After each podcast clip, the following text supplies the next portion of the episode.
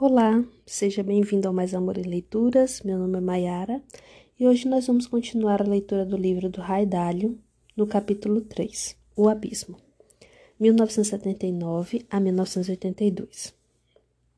De 1950 a 1980, dívida, inflação e crescimento subiram e desceram juntos em ondas progressivamente mais amplas. Na década de 1970, houve três dessas ondas a primeira veio após a quebra da vinculação do dólar ao ouro, em 1971, como resultado da desvalorização do dólar. A segunda, entre 1974 e 1975, levou a inflação ao maior nível desde a Segunda Guerra Mundial. O Fed apertou a oferta de dinheiro, subindo as taxas de juros a níveis recordes e causando a pior retração do mercado de ações e da economia desde os anos 1930. A terceira e maior onda veio entre 1979 e 1982, um dos maiores ciclos de altas e quedas da economia e do mercado desde o período de 1929 a 1932. As taxas de juros e inflação dispararam e desmoronaram. Ações, títulos de dívidas, commodities e moedas atravessaram um dos períodos mais voláteis de toda a história, e o desemprego atingiu o maior patamar desde a Grande Depressão. Foi uma época extremamente turbulenta para a economia global, para os mercados e para mim, pessoalmente. No período de 1978 a 1980, assim como de 1970 a 1971 e de 1974 a 1975, diferentes mercados começaram a se mover em conjunto, mais influenciados por oscilações na expansão monetária e do crédito do que por mudanças em seus equilíbrios individuais de oferta e demanda. Essas grandes movimentações foram ex exacerbadas pela crise do petróleo que se seguiu à queda do Shah do, do Irã. A volatilidade desse mercado levou à criação dos primeiros contratos futuros de petróleo e enxerguei nisso algumas oportunidades. A essa altura também já havia mercados futuros de taxas de juros e câmbio e eu já apostava em ambos. Como todos os mercados estavam sendo guiados por esses fatores, mergulhei em macroeconomia e registros históricos, sobretudo taxa de juros e dados sobre câmbio, para aprimorar minha compreensão de máquina em ação. Quando a inflação começou a subir em 1978, eu percebi que o Fed provavelmente apertaria a oferta de dinheiro. Em julho de 1979, a inflação estava claramente fora de controle e o presidente Jimmy Carter nomeou Paul Volcker para a presidência do Banco Central. Alguns meses mais tarde, Volcker anunciou que o FID limitaria a expansão de oferta monetária a 5,5%. De acordo com os meus cálculos na época, 5,5% de crescimento na base monetária romperia a espiral inflacionária, mas também estrangularia a economia e os mercados e provavelmente causaria uma crise de dívida catastrófica. Uma montanha russa de prata.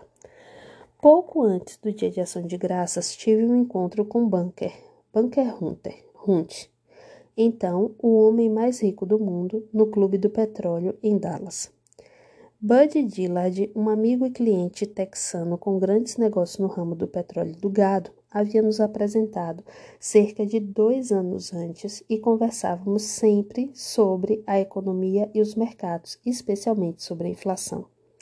Poucas semanas antes do nosso encontro, militantes iranianos haviam invadido a embaixada dos Estados Unidos em Teherã, fazendo 52 cidadãos americanos reféns. Havia filas imensas para comprar gasolina e uma enorme volatilidade nos mercados. Pairava no ar uma sensação de crise. A nação estava confusa, frustrada e irritada. A visão de Booker da crise da dívida e dos ricos inflacionários era bem similar à minha.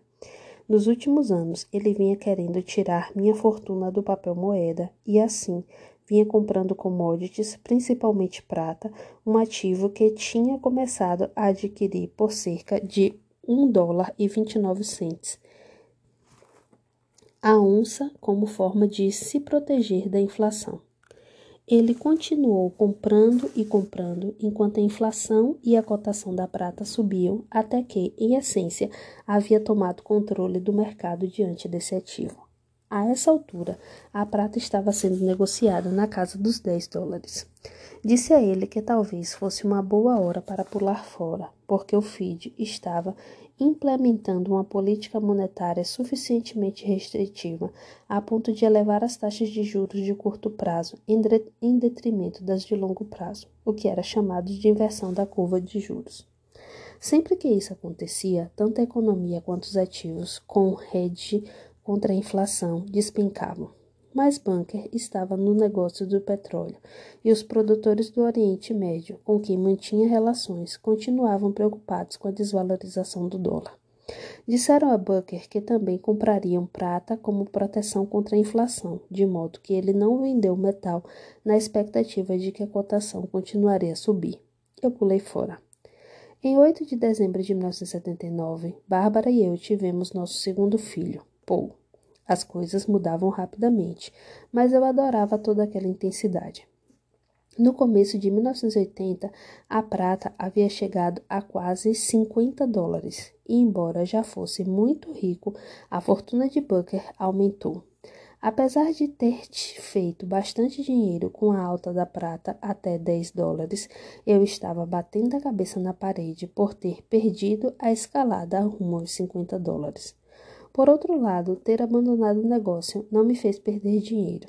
Há momentos de ansiedade na carreira de todo investidor, quando as expectativas não estão alinhadas com a realidade e ele não sabe se está diante de grandes oportunidades ou de erros catastróficos. Como eu tinha uma forte tendência a fazer previsões corretas, porém antecipadas, fiquei inclinado a achar que fosse esse o caso. Realmente era mas achei imperdoável ter perdido um movimento de alta de 40 dólares. Quando a queda enfim aconteceu em março de 1980, a prata despencou para baixo dos 11 dólares. A queda arruinou o patrimônio de Bucker e quase levou junto toda a economia dos Estados Unidos. O Fed teve que intervir para impedir um efeito dominó. Tudo isso imprimiu uma lição indelével na minha cabeça. Timing é tudo. Fiquei aliviado por estar fora desse mercado, mas assistir ao homem mais rico do mundo, que também era alguém por quem eu tinha simpatia, quebrar foi chocante. Contudo, não foi nada se comparado ao que viria depois. Expandindo a equipe.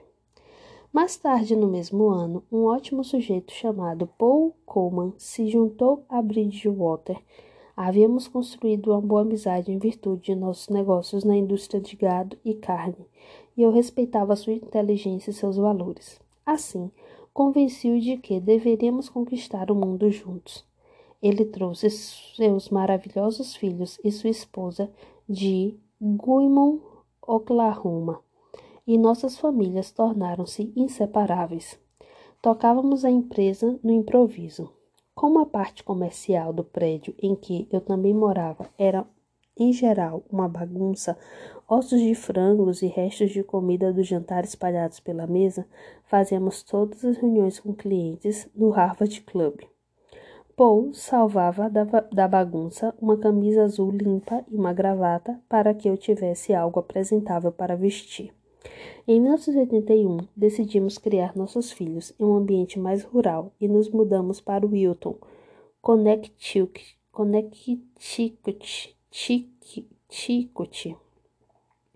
para gerenciar a Bridgewater de lá. Nossa rotina de trabalho consistia em contestar as ideias um do outro e tentar encontrar melhores respostas. Um toma lá, da cá, constantemente apreciado por ambos, especialmente vivendo em tempos em que havia tanto a ser compreendido. Nossos debates sobre os mercados e as forças com que se moviam avançavam pela madrugada.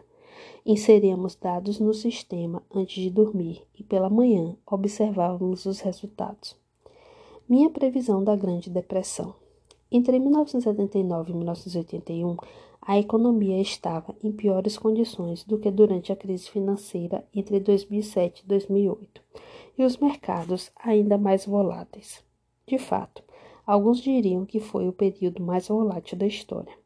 Os gráficos a seguir apresentam dados desde a década de 1940 e mostram a oscilação das taxas de juros e do ouro. O primeiro gráfico é um gráfico da taxa dos títulos de curto prazo do Tesouro Americano, que tem um pico em 1980. É um gráfico que vai de 1940 a 2010. O segundo gráfico é o de rendimento dos títulos de 10 anos. Ele vai de, também de 1940 a 2010 e também tem um pico em 1980.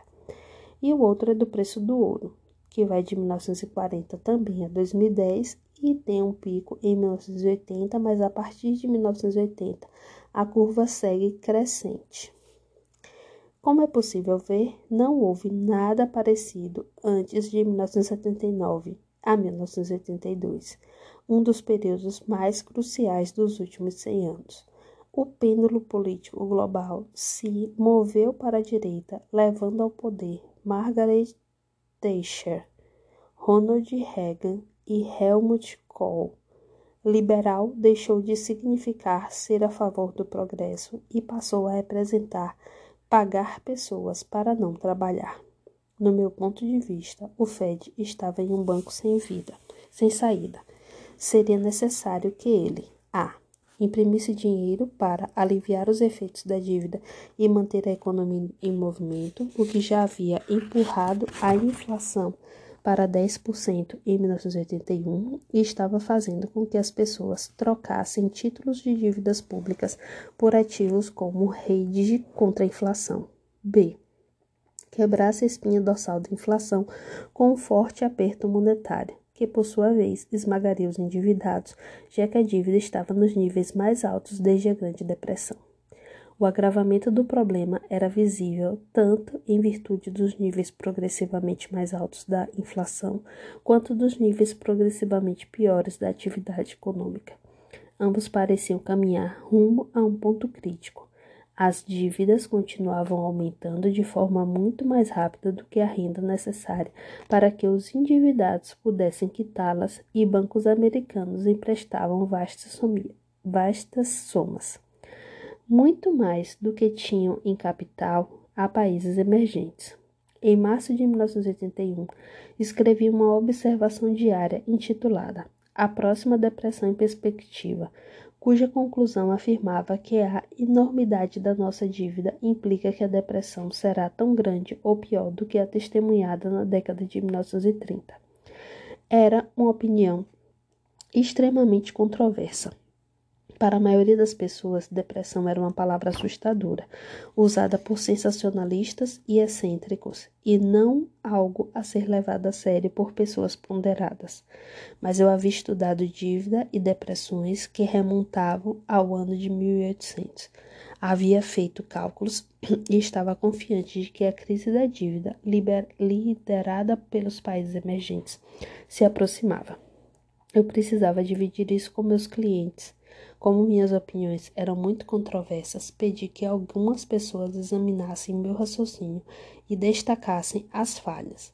Ninguém conseguiu encontrar qualquer equívoco na lógica que construí, embora todos relutassem em endossar minha conclusão. Por acreditar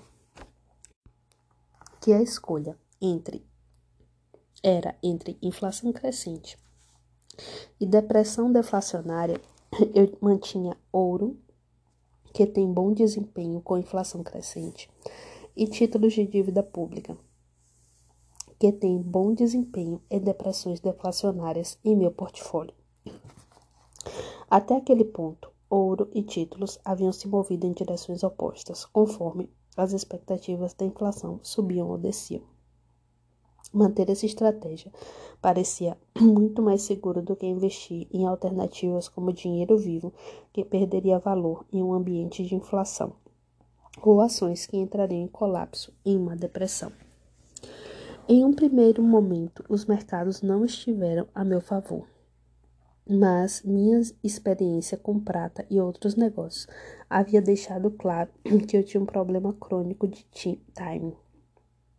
Desse modo, acreditei que estava apenas adiantado e que logo minhas expectativas se tornariam realidade. Não demorou muito. No outono de 1981, as políticas restritivas do FID causavam um efeito devastador. Minhas apostas em títulos começavam a dar resultado e minhas visões excêntricas pareciam acertar na mosca.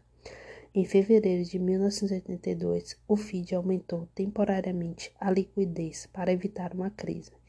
Em junho, enquanto a busca pela conversão de ativos aumentava, respondeu imprimindo dinheiro, aumentando assim a liquidez para o nível mais alto desde a nomeação de Paul Volcker.